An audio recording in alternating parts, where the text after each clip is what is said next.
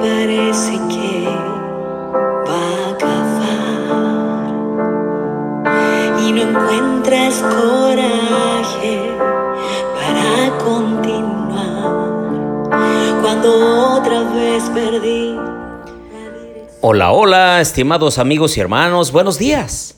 Me da gusto saludarlos en esta mañana de lunes, un día de trabajos y quehaceres, un día en el cual podemos buscar al Señor con todo el corazón. Como capítulo de Reavivados por su palabra, eh, los invito a leer con detenimiento el Salmo 100. Pero antes de continuar con nuestra reflexión, quiero pedirte que oremos por la iglesia de West Hollywood, donde estaremos muy pronto en el mes de septiembre con temas extraordinarios de búsqueda, de compromiso y de fidelidad a Dios. Oremos. Querido Dios y bondadoso Padre, en esta mañana, Señor, venimos ante tu presencia con gran regocijo, con ánimo, Señor, de ser bendecidos por ti. Reconocemos que en ti tenemos gracia, misericordia y perdón y que en nosotros no hay nada bueno. Por eso solicitamos la presencia de tu Santo Espíritu, Señor, para que nos guíes y nos fortalezcas. Te pido que ayudes a cada uno de mis amigos y hermanos en esta mañana, porque te lo pedimos en el nombre de Jesús. Amén. Bien, les doy la bienvenida a nuestro estudio y reflexión de la Santa Palabra de Dios. Les habla su amigo y hermano Marcelo Ordóñez desde el puerto de Veracruz, México. Abran por favor su Biblia conmigo en Mateo 5, 27 en adelante. Habéis oído que se dijo, no cometerás adulterio, pero yo os digo que todo el que mire a una mujer para codiciarla, ya cometió adulterio con ella en su corazón. Si tu ojo derecho te es ocasión de pecar, arráncalo y échalo de ti porque te es mejor que se pierda uno de tus miembros y no que todo tu cuerpo sea arrojado al infierno. Y si tu mano derecha te es ocasión de pecar, córtala y échala de ti, porque te es mejor que se pierda uno de tus miembros y no que todo tu cuerpo vaya al infierno. También se dijo, cualquiera que repudie su mujer, que le dé carta de divorcio. Versículo 32. Pero yo os digo que todo el que repudia a su mujer, a no ser por causa de infidelidad, le hace cometer adulterio. Y cualquiera que se casa con una mujer repudiada, comete adulterio. Ah, queridos amigos y hermanos, el Señor pone a la mujer en un plano muy especial. Porque para el Señor no hay feminismo ni hay machismo sino que todos somos iguales delante de Él. Por eso el trato hacia la mujer debe ser un trato digno, respetuoso, con amor y con mucha consideración. Porque hasta en los tiempos de Jesús a la mujer se le trataba como una cosa, como un objeto. Se le trataba como si fuera algo desechable. Por eso el Señor en estos textos nos animan a mantener el círculo del matrimonio en su mayor estado de dignidad y de pureza.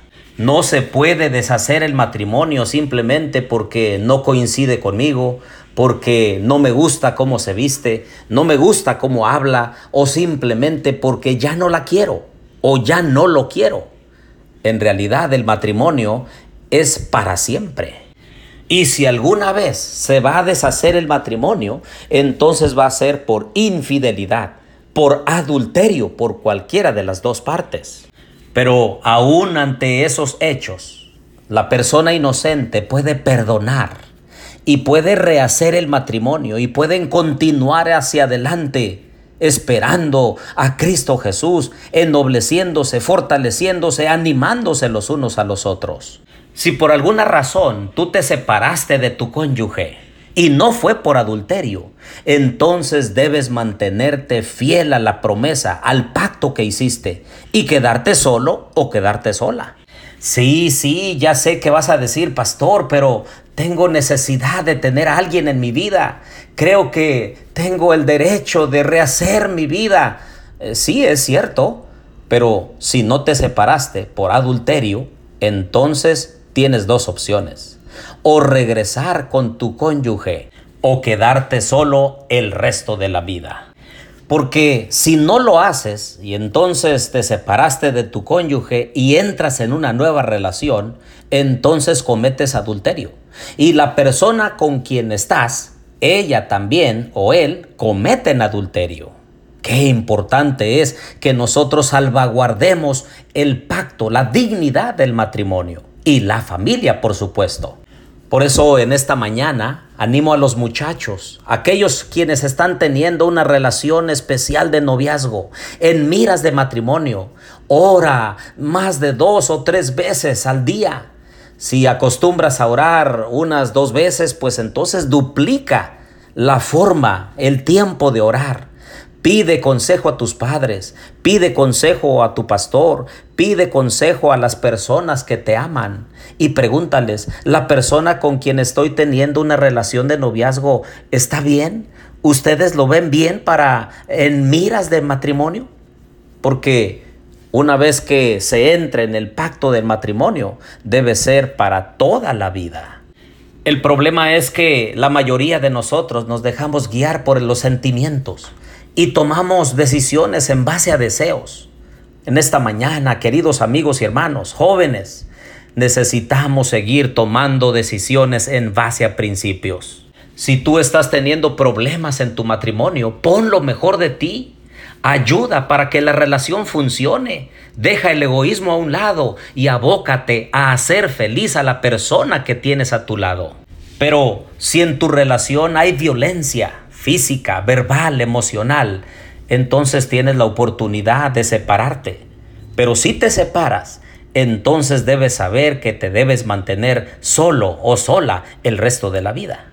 Y si en tu matrimonio ha habido adulterio, entonces la parte inocente tiene todavía la oportunidad de continuar el matrimonio. Siempre existe la palabra perdón en toda su magnitud para que las cosas funcionen en tu familia. En esta mañana quisiera orar por cada uno de los matrimonios, los noviazgos, las familias de la iglesia, de aquellos que se están acercando al Señor, para que hagamos las cosas rectas delante del Señor. Oremos.